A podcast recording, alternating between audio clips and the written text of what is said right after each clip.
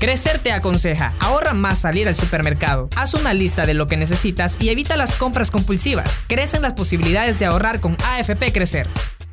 La portada en el Faro Radio. La portada es gracias a la Superintendencia de Competencia. Conoce cómo venderle al gobierno en www.espaciopyme.com. Para hoy, martes 4 de septiembre por la tarde, está convocada la comisión política que continúa discutiendo la elección de cinco magistrados que irán a la Corte Suprema de Justicia.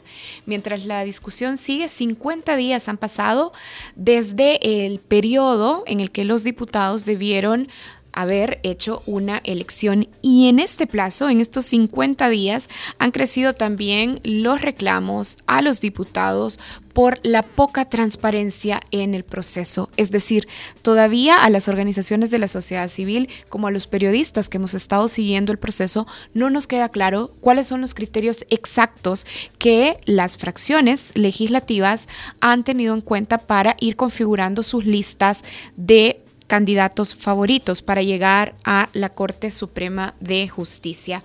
Hoy está con nosotros el diputado no partidario Leonardo Bonía. Leonardo, bienvenido al Faro Radio.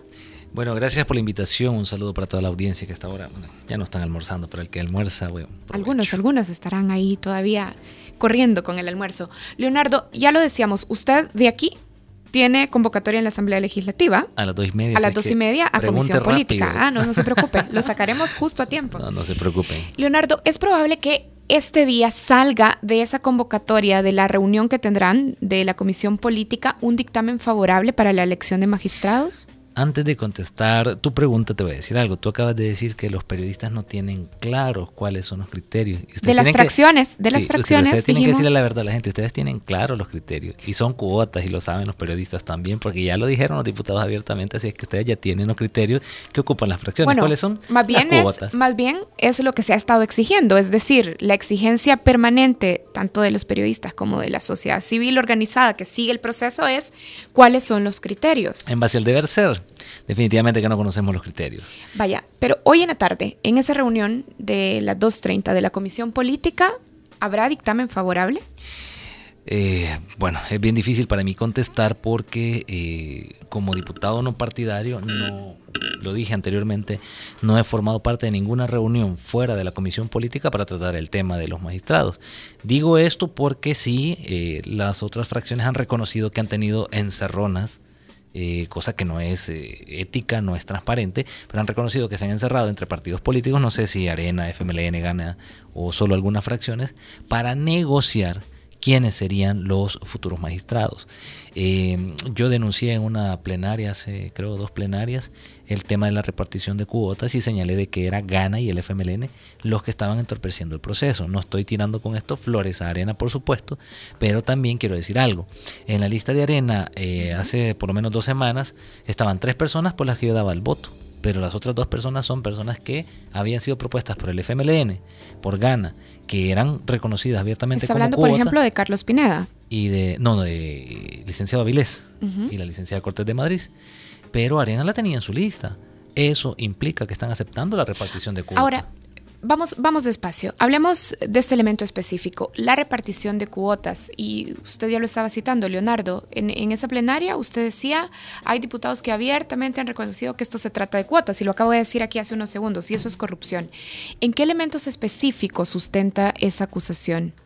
Bueno, hay una serie de elementos. Hemos tenido declaraciones de los diputados, por ejemplo. O sea, para comenzar eso, eso es abiertamente aceptarlo. Vaya, Norman Quijano. ¿Cómo se llama en un testimonio? Se me ha ido la palabra. Confesión. Norman Quijano, yo recuerdo Norman Salgado lo ha aceptado ya en varias oportunidades. Y Norman Quijano hace unos meses, ya hace un mes y medio, dijo, bueno, lo que pasa es que se complicó la elección de los magistrados por el asunto de la carrera presidencial y porque Gana se va a reunir con Nayib Bukele.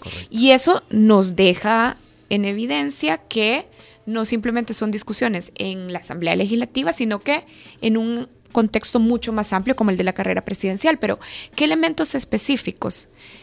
¿Qué otros elementos específicos, más allá de estas declaraciones de los diputados, lo llevan a sostener este señalamiento, Leonardo? La elección se ha obstaculizado porque los partidos siguen negociando sus cuotas partidarias.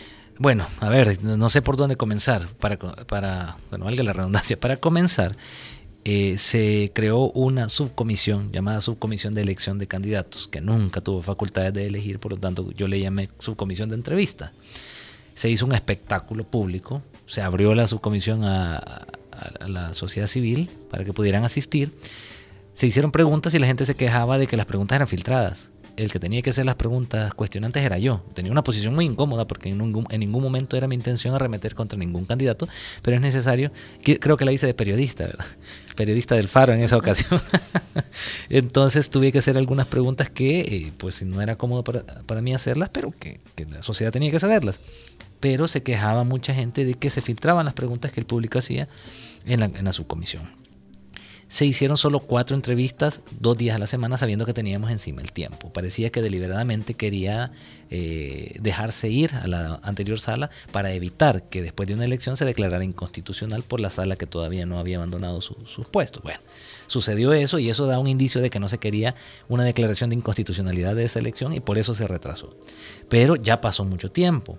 Eh, luego eh, la ley ordena, primero la ley ordena que eh, los magistrados deben ser electos por lo menos 15 días antes de que la sala anterior abandone. No se cumplió con eso. Ya hay un indicio. Luego la ley también dice, bueno, de hecho no la ley, una resolución de sala de lo constitucional ordena a deliberar a la comisión política sobre por qué unos candidatos son mejores que otros. Otro elemento es entonces que nunca se quiso depurar el listado. A estas alturas, los 30 candidatos están vivos. Entonces, ¿para qué hicimos entrevistas?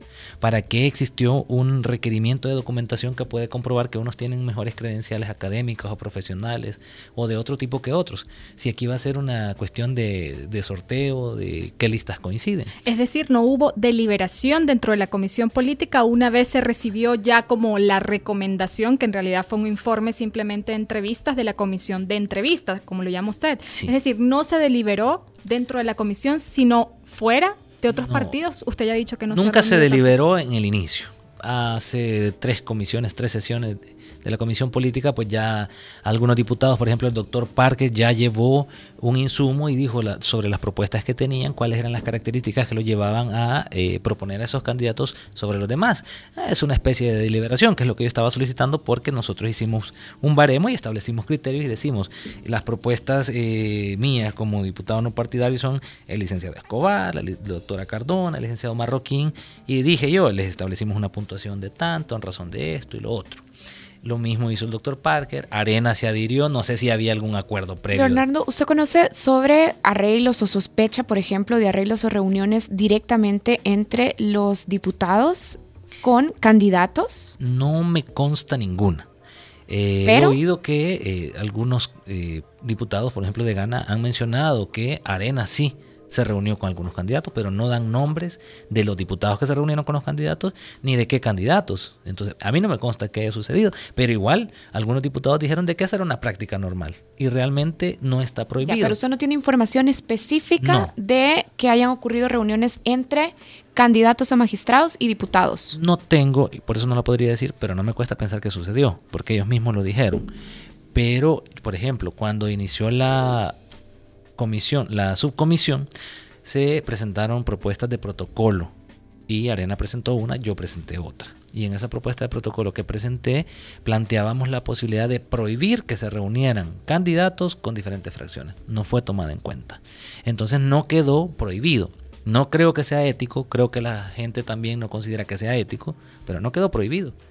Y reconocieron algunos diputados que sí existieron esas reuniones, pero no se ha dicho qué candidatos fueron ni con qué fracciones, ni particularmente con qué diputados. Pero de que las han habido, pues lo misma, eh, los mismos diputados lo han, lo han, reconocido. Ahora, desde que comenzó la discusión dentro de la Asamblea Legislativa, los diputados han acostumbrado a la ciudadanía a darle una lista una semana, la otra semana le dan otra lista, hoy me cambio uno por otro, Arena dice que no me lo va a aceptar, entonces yo cambio mi estrategia y por supuesto queda la sensación que ante la ausencia de discusiones abiertas, pues se llevan discusiones eh, de alguna manera cerrada. Ayer Gana decía abiertamente que ya ellos no quieren que Sonia de Madrid esté en la sala de lo constitucional, sino que su propuesta Marina Marenco de Torrento cambiaría la sala de lo civil. Esto para que Arena le pueda aceptar, eh, digamos, la propuesta. Ya usted decía también que ha sido Gana y el FMLN quien quienes han retrasado el proceso, pero Gana dice es Arena. Entonces, uno, ¿qué tanto están negociando? O sea, ¿cuál es realmente, según su punto de vista, el meollo del asunto? Es decir, ¿por qué tanto retraso si se supone, lo dijo Guillermo Gallegos ayer, que no es una cosa de cuota partidaria? Él se quiso como distanciar un poco de lo que dijo Numan Salgado, pero pareciera que sí, porque al final no hay una discusión sobre perfiles.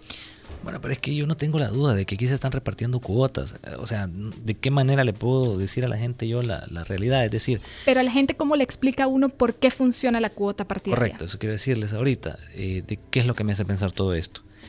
Eh, puede ser que Arena diga, bueno, yo tengo y este, y este candidato. Y estos son míos porque yo quiero que Arena esté representada en la Corte Suprema de Justicia, cuando eso definitivamente no se debe.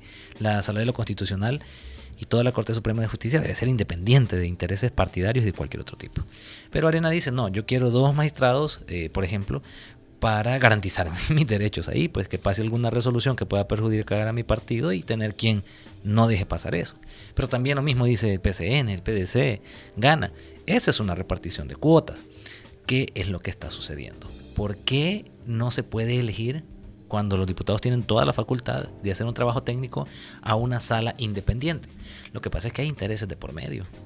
Los partidos políticos tienen eh, funcionarios, no voy a hablar de diputados, de, funcionarios dentro eh, del gobierno, dentro de la Asamblea Legislativa o ya fuera, que tienen cuestiones, cuestionamientos en probidad y otra serie de casos por enriquecimiento ilícito y corrupción. ¿Qué sucede si se elige una sala independiente? Bueno, que cualquiera de cualquier partido podrá ser investigado y sancionado si es encontrado culpable. Entonces, si se reparten cuotas, se garantiza a todos que se pueden proteger los intereses de aquellas personas investigadas. Hablemos de la configuración. Es solo uno. Hablemos de la configuración que ahora está en discusión, la configuración de magistrados que ahora se está discutiendo.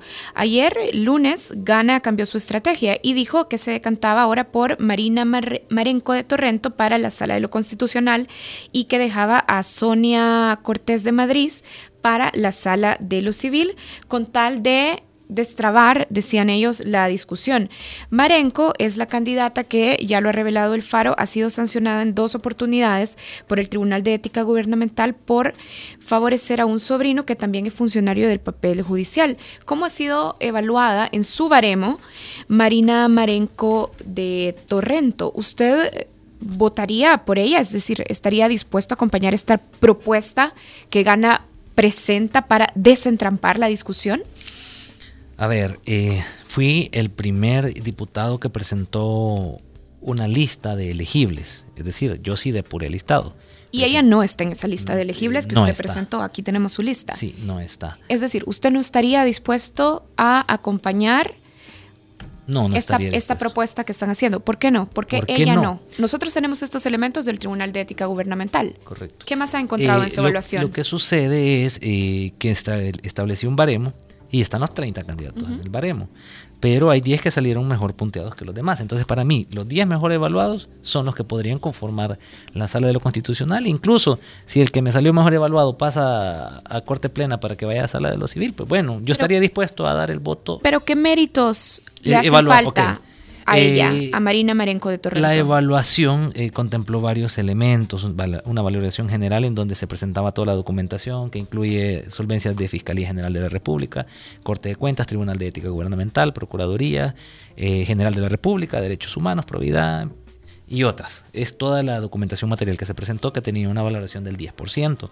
Luego también se evaluó la capacidad, si daba cátedra, en qué área, cuántos años de experiencia en esa cátedra, los estudios, si tenía licenciatura, maestría, doctorado, eh, experiencia profesional, cuántos años de experiencia, en qué área particularmente, eh, y si conoce de la materia para la que estaba aspirando o no la conoce, que de alguna manera no es indispensable, pero pesa más el que la tenga, que tenía una ponderación de 30%. Luego la independencia, que no tuviese vinculación material a un partido político, y eso lo comprobaban eh, con la declaración jurada del Tribunal Supremo Electoral, pero también eh, habían casos en los que si bien no estaban afiliados, aparecían en la tarima con un candidato. ¿Y pues, por qué para usted ella no es elegible? Eh, bueno, dentro de la puntuación, dentro de la puntuación aparece en la posición 11, 12, 13, 14 desde la 11 para acá, pues ya no se vuelve elegible. Y no es porque tenga mayor cuestionamiento, sino porque la puntuación le dio inferior a los demás. Es decir, quizás en sus estudios no le pesó tanto una licenciatura como le puede pesar a alguien un doctorado. O en la docencia ella pudo, por ejemplo, si te veo el estudio, en la docencia cátedra, ella en cátedra tiene una evaluación de, de 4, bueno, sale bien evaluada en cátedra. En el 15% de valoración general, ella tiene 1.2 de, de 1.5 que debería tener. En la, donde no tiene muy buena ponderación es en capacidad. Del 30%, ella sale con el 20%. O sea que debe tener alguna deficiencia en el tema de cátedra, estudios o experiencia. Es cuestión de una puntuación. O sea, no estoy diciendo que acá los candidatos que no están bien evaluados tengan cuestionamientos necesariamente. Después de esta evaluación nos dimos cuenta de una sentencia del Tribunal de Ética Gubernamental que no está ponderada en este estudio. Eso quiere decir que ahora tengo una, valoración en la que no se tomó en cuenta esa, esa resolución, sino ella podría estar en la posición 20, 25 o 28. Ahora, Marina Marenco de Torrento tampoco, según la información que ha dado hoy el diputado Norman Quijano, tiene el apoyo de Arena. Y recordemos que sin los votos del partido mayoritario es imposible que haya una elección de magistrados. El diputado Norman Quijano dijo esta mañana que la nueva propuesta de Arena es Aldo Cader, Ivette Cardona, Carlos Sánchez, Alex Marroquín y Martín Cepeda. De esos cinco nombres, ¿usted a cuáles apoya? A los cinco. Ahora te voy a decir algo. A mí Gana me ha querido vincular con Arena. Y eso quería decir anteriormente. El primer diputado que presentó una lista fui yo, eh, establecida en un baremo. Luego salieron los partidos con una lista de 15. Yo salí con una lista de 10. Luego salieron los partidos con una lista de 15 hasta 20 y de ahí que se eligieran los nombres. Y se ha ido modificando esa lista. Últimamente la lista de Arena eh, tenía tres nombres con los que yo coincidía y hacían la incorporación de los dos candidatos que proponía FMLN y Gana, eh, para mí aceptando un reparto de cuotas. ¿Qué Ahora, eh, los, nombres anteriores, no estos, que eran... Eh, en la lista anterior. En la lista anterior era, creo, el licenciado Sánchez, la licenciada, la doctora Cardona, Alex Marroquín, y estaban Avilés y la licenciada Cortés de Madrid, que eran propuesta de Gana y el FMLN. Entonces yo entendía que Arena estaba dispuesto a negociar esa cuota, esas cuotas con el FMLN. Ahora Arena ya no tiene en cuenta a esos candidatos y ha propuesto una lista de cinco que coincide con los 10 que yo tengo elegibles. Y por eso Gana me ha querido vincular mucho a Arena. Yo quiero decir algo acá. No sé si Arena está haciendo o muy bien el trabajo porque la gente ha aplaudido la propuesta de Arena. O si esos cinco candidatos ya se reunieron con Arena y ya pactaron. Eso yo no lo sé. Si son cinco cuotas de Arena. Yo lo estoy dando en base al criterio técnico que establecí. Serán ellos, yo no puedo garantizar, yo puedo dar mi voto porque después del estudio considero que son las personas más capacitadas para conformar la sala de lo Ahora, estos, estos cinco que están en esta lista que ha publicado esta mañana, eh, Norman Quijano, Aldo Cader, Ivette Cardona, Carlos Sánchez, Alex Marroquín y Martín Cepeda, ¿a quiénes representan? Es decir, ¿tenemos garantías reales de que no son cuotas? No, eso es lo que te quería, eso es lo que te estaba diciendo. Es decir, eh, yo voy a dar un voto porque los tengo bien evaluados y con la información que hemos logrado recopilar. Yo no puedo dar garantía que dando un voto por estas personas después se vayan a deber particularmente a Arena o a otro partido político. Ya sucedió en el 2009 con una elección de magistrados de la Sala de lo Constitucional que fue inconstitucional, que se saltó todos los procedimientos, que eran cuotas abiertamente reconocidas, pero que eh, hicieron un trabajo bastante independiente. Leonardo, si hoy en la tarde ya usted nos estaba diciendo bueno, no puedo saber realmente qué es lo que va a pasar al final de la sesión de la comisión política esta tarde, pero si con esta lista que ha propuesto Norman Quijano tuviésemos un dictamen favorable y se elige, ¿qué tipo de sala tendríamos?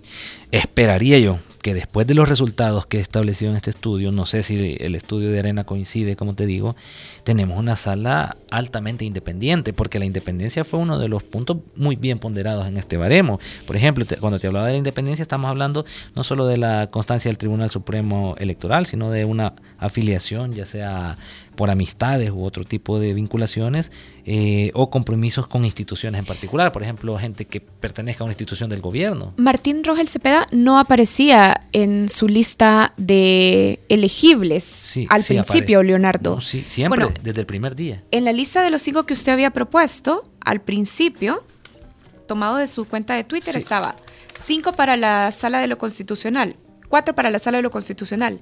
Carlos Ernesto Sánchez, Ivette Cardona, Alex Marroquín y Aldo Cader. Sí. Y luego para la sala de lo civil, María Luz Regalado. Sí. No estaba Martín Rogel Cepeda en su selección de cinco. Ajá. Sí, correcto. Eh, No estaba en la, en la selección de... Como yo configuración en la configuración. Pero sí en los Dentro de los elegibles, 10 sí está. Y siempre ha estado. Esta publicación, lo bueno es que en las redes sociales queda fijada con fecha. Fue la primera. Y no me he movido de ahí y no me voy a mover de ahí. Yo lo dije en la plenaria. O sea, yo tengo una lista de 10. Yo quisiera que fuera conformada con 5 y lo establecí así. Pero aquí no se va a hacer lo que yo quiera, sino lo que la correlación proponga. Y estoy dispuesto a ceder. Y en ese sentido, el licenciado Rogel Cepeda sí estaba eh, contemplado en, en la lista de los 10. Ahora, si ellos lo quieren poner en la de lo constitucional, tiene una puntuación suficiente como pa- para que yo le pueda dar el voto. Yo lo que lo había puesto en una línea marcada en blanco porque él ya es eh, magistrado suplente. Entonces, como él ya conformaba el número 6 en adelante, 7, entonces para mí pasaba a ser suplente y como ya es suplente no tendría lógica elegirlo de nuevo para suplente. Pero eh, no tengo ningún problema en darle un voto para propietario. Creo que está dentro de una lista bien evaluada y yo lo he dicho siempre, si alguna organización, si alguna persona me hace llegar una documentación fehaciente que me diga por qué razones una de estas personas no es elegible, pues lo tengo que tomar en cuenta. O si compruebo que es una cuota de un partido político.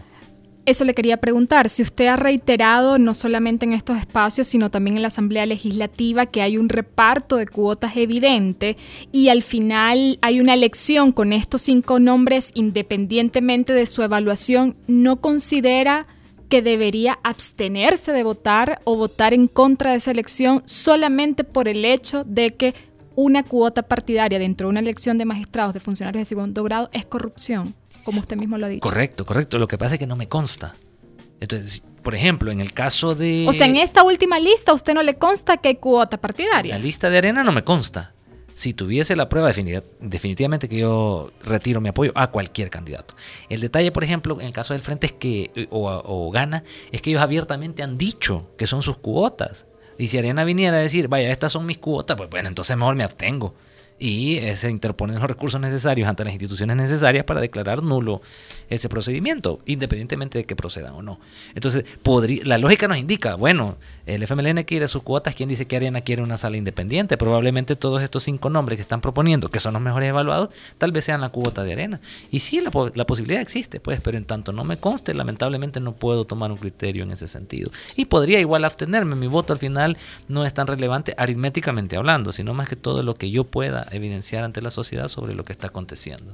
Eso es un poco lo que hemos evidenciado en- en- con esta legislatura y ahora la presencia de un diputado independiente que lamentablemente por la configuración de la Asamblea Legislativa eh, tendría que haber un soporte de más diputados o de un partido para que se pueda tener de alguna manera influencia en las decisiones finales de la Asamblea. ¿Cómo le garantiza usted que de alguna manera va a seguir buscando ese cambio que en algún momento prometió que lo podía hacer desde la Asamblea, pero que pareciera que lo vemos ahorita como algo simplemente de, y, y no es peyorativo, pero de discurso, o sea, es decir, porque lamentablemente la configuración no lo permite. Eh, ¿Hay posibilidades de que usted pueda hacer más o de lo que está haciendo? Eh, sí, sí se puede. Lo que pasa es que tenemos que tener claro que en esta legislatura mi voto básicamente es irrelevante y eso yo lo tengo claro desde el inicio. Pero eso estamos hablando de la aritmética. Pero la denuncia es importante, la opinión es importante. El hecho que ya haya llegado a la comisión política a decir que hay un baremo, a decir que hay un estudio, plantea un panorama diferente. De hecho, los partidos políticos han tenido que eh, cambiar sus listados por esa misma denuncia que no hubiese existido y fácilmente pudieron haber existido acuerdos bajo la mesa que no se supieran. Y eso es importante para el pueblo salvadoreño. Ahora bien, eh, yo quiero hablarte de cómo puedo cambiar esa realidad a futuro. Y hay personas, y yo estoy consciente de lo siguiente, que me dicen, mira, lo que pasa es que vos sos idealista, pero es que los jóvenes, yo porque todavía estoy joven, ¿verdad? Los jóvenes somos así. Y yo estoy consciente de que no voy a cambiar las cosas, al menos no de la noche a la mañana. Pero eso no me va a hacer decir, bueno, ok, las cosas no van a cambiar y me voy a plegar. Eh, creo que no se tiene que abandonar ese idealismo del deber ser. Los políticos, los diputados en la Asamblea Legislativa saben cuál es el deber ser, pero están en un sistema que ya los absorbió y difícilmente van a romper con el status quo.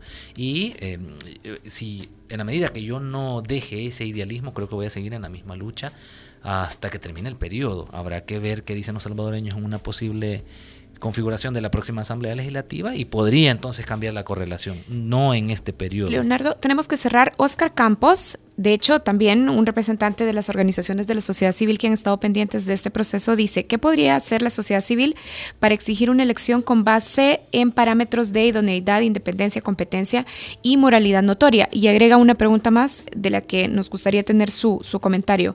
¿No teme que este atraso se esté dando para luego juntar también la elección de los magistrados de la Corte Suprema con el fiscal general? Sí lo temo y probablemente esta puede suceder. Sería aberrante que lleguemos a enero o esperando una campaña, una, eh, una elección presidencial sin sala de lo constitucional que pudiera. ¿Y lo teme por algo más el, que el simplemente hecho de que se, se esté retrasando o porque ha habido discusiones o elementos que lleven a usted sacar esa conclusión? Todo lo que hemos visto nos llevan a sacar esa conclusión. ¿Por qué te lo digo? Acá es una cuestión que de alguna manera... claridad. Pero, pero vamos allá, el capricho. El capricho y la correlación ni con los 37 diputados Arena ni con el PCN eh, sumado logran los 56 votos. Y así pudiera ser un solo voto. Mientras no hay 56 no hay elección. Ahora me está hablando del capricho de de los partidos políticos de todos. de, cualquiera. Porque puede ser que Arena no quiera acceder a cuotas o que simplemente no quiera acceder a una elección de una sala viciada podrían ser las dos cosas. Pero también el FMLN y Gana no le van a dar los votos que necesita Arena para conformar los 56, en tanto esta no les acepte las cuotas que propone. ¿No cree usted que la división también dentro de Arena ha propiciado ese retraso? Lo hubo en su momento al inicio. De hecho, lo denunciaron públicamente un grupo de diputados. Podría ser, lo, lo que pasa es que no nos consta porque yo planteé que bajáramos el dictamen favorable con la lista de nombres, aunque yo no compartía dos de esos nombres que bajaron, pero a la hora de votar uno vota de forma independiente por cada candidato. Y ahí se iba a evidenciar si Arena estaba unida o no, y si los demás partidos estaban unidos o no. Y luego surgieron los representantes de Gana a decir, nuestra fracción no va a dar los votos, y también lo hizo el FMLN.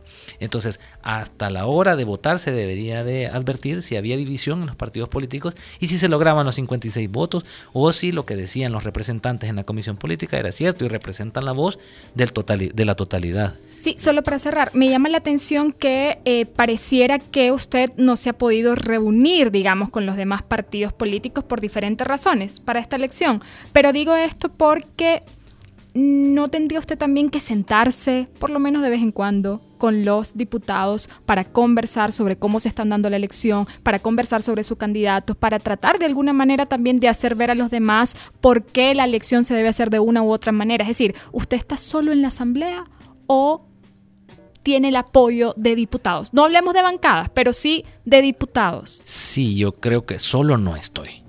Eh, ahora bien, reunirme con diputados, eso depende. Si es para una plática y saber cómo va el proceso, por supuesto, y lo he hecho. Y hay diputados que me han dicho, el, caso del, diputado Francis Habla, que le está dispuesto a hacer, según él me lo ha planteado, por supuesto, un buen trabajo independientemente que vaya acorde con su fracción. Y él me lo ha expresado.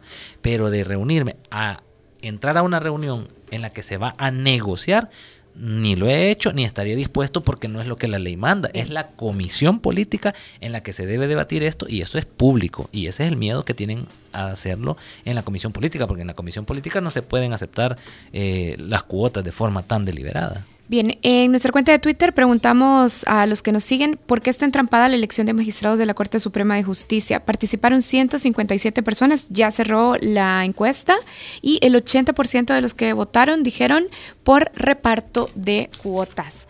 Gracias a Leonardo Bonilla, diputado no partidario de la Asamblea Legislativa. Gracias, Leonardo. No, bueno, siempre estoy a la orden y un gusto estar con ustedes acompañándoles. Un saludo a toda su audiencia. Hacemos una pausa, ya regresamos con el Faro Radio.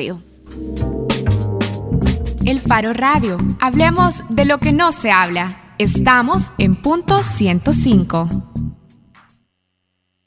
Crecer te aconseja, reserva un porcentaje de tu dinero cada mes como ahorro. Esto te ayudará a contar con un monto para tus metas futuras. Crecen las posibilidades de ahorrar con AFP Crecer. Con AFP Crecer, tus posibilidades de ahorrar crecen. Lleva un control y registro de tus gastos para identificar en qué usas tu dinero y disminuir las compras innecesarias. Ahorra y alcanza todas tus metas. Si necesitas asesoría, búscanos en Facebook o visita cualquiera de nuestras agencias. AFP Crecer. Ahorrar es crecer. Piensa construir, piensa en calidad. Piensa en Megablock. Para decorar, ampliar o construir, en Megablock encontrará los mejores productos de concreto al precio justo. Desde adoquines con tecnología bicapa hasta bloques estructurales. No lo piense más y llame al 2523-2300. Mega calidad, mega servicio, mega economía, mega en todo. ¿Sabías que en un año la micro y pequeña empresa vendió al gobierno más de 140 millones de dólares? Por ley, al menos el 12% de las compras públicas son para la micro y pequeña empresa. Todos los días, en el gobierno, existen nuevas oportunidades de negocios seguros para tu empresa. Compite y véndele al gobierno. Es fácil. Conoce cómo en espaciomipe.com. Comisión Nacional de la Micro y Pequeña Empresa y Superintendencia de Competencia. Piensa construir, piensa en calidad. Piensa en Megablock. Para decorar, ampliar o construir, en Megablock encontrará los mejores productos de concreto al precio justo. Desde adoquines con tecnología bicapa hasta bloques estructurales. No lo piense más y llame al 2523-2300. Mega calidad, mega servicio, mega economía, mega en todo.